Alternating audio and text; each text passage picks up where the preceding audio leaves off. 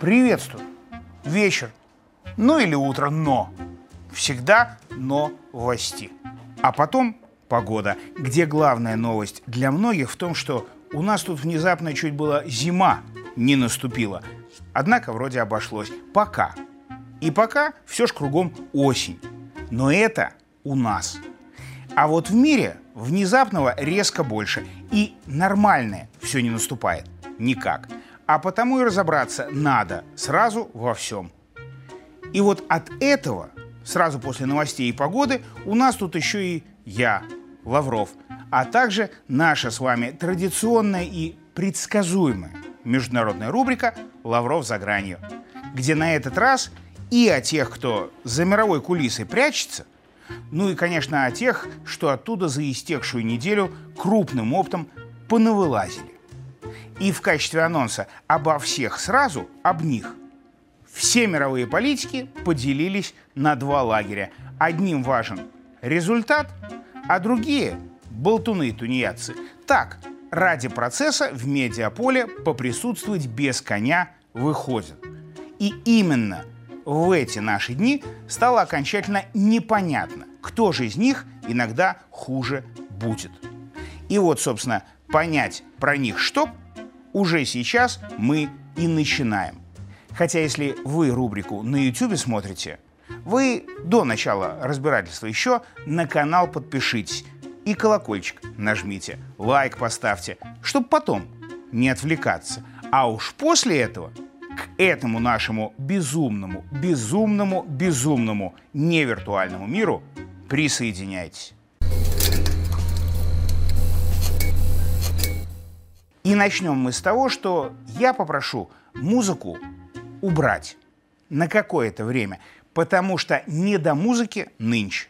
Любую мелодию на неделе заглушил грохот новой вспышки насилия на Ближнем Востоке, что само по себе не новость вот ни разу.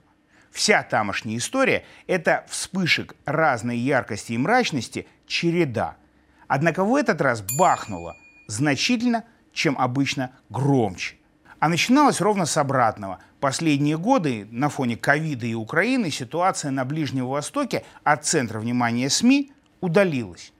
И даже умиротворяющие переговоры там нет-нет, да и начинаться начали. В частности, появился байденовский проект пути Индия, Ближний Восток, Средиземное море. Не то чтобы мирный, а чтобы китайский шелковый путь пересечь, раз уж пресечь не вышло. Но для этого надо было, чтобы Саудовская Аравия и Израиль договорились, а это процесс. Какой планом другой части американских демократов, какие себе карьеру на ближневосточном урегулировании сделали, мешало безмерно.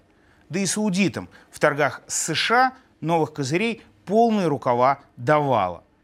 А к тому же Аравия была еще и крупнейшим покупателем оружия – и пока излишки западных стволов можно было сбрасывать Украине, все было еще ничего. Но тут бюджет американский на эти поставки сами же Штаты резать стали. И вот ровно в тот же момент Ближний Восток и полыхнул, чтобы было кому оружие продавать. Ну, по чистому совпадению, не иначе.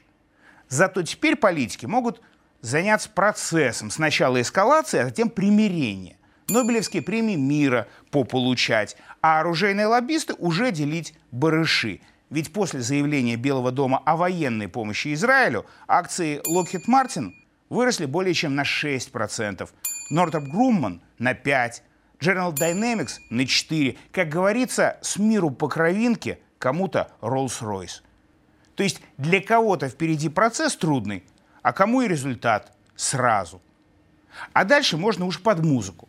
Потому что история даже в краткий миг может повториться дважды. И во второй обязательно в виде фарса.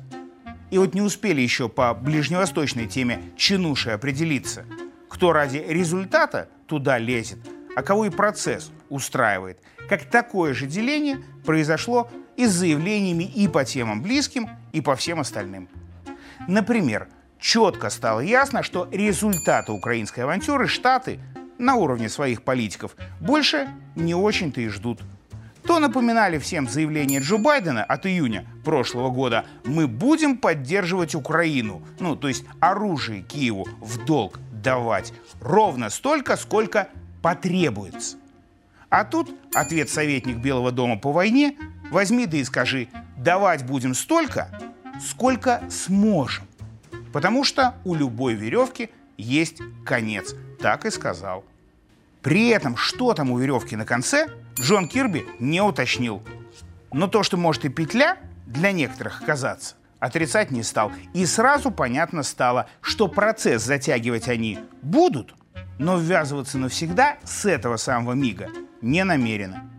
Или вот Столтенберг, генсек НАТО, который в этом деле увяз, как в болоте.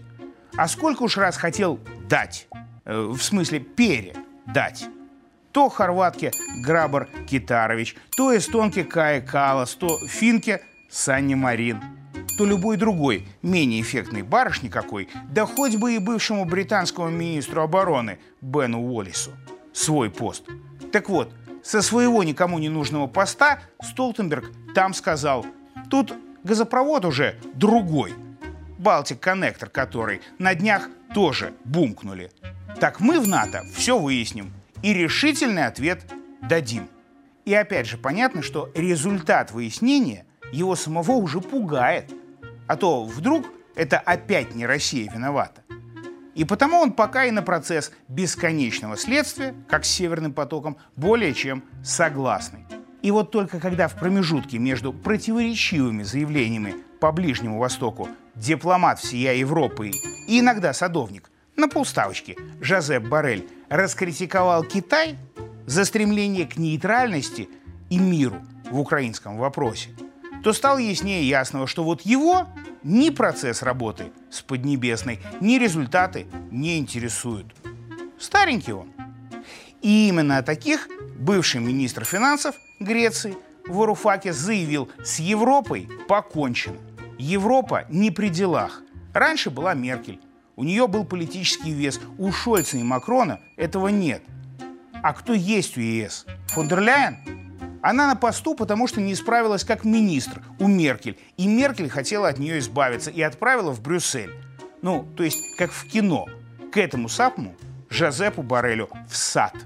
Только вот правда и то, что даже из самой глубины сада они еще наверняка попробуют и на процессы, и на результаты влиять. Получится ли у них?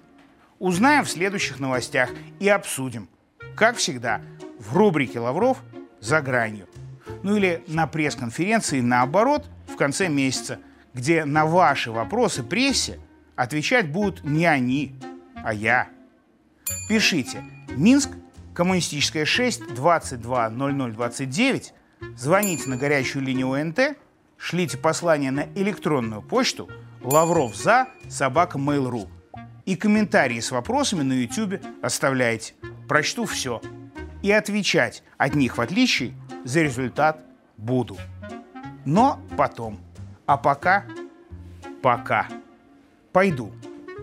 Не в сад, а по осени до выпуска новостей прогуляюсь.